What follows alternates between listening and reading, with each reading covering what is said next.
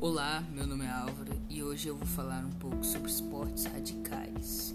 É, os esportes radicais têm seu surgimento no final da década de 80 e no início das 90. Eram praticados por um pequeno grupo de pessoas, mas logo foram ganhando muito espaço ao decorrer do tempo. Os esportes radicais são práticas esportivas com alto grau de risco físico, eleva a adrenalina do corpo devido às condições extremas colocadas, como velocidade, altura e etc.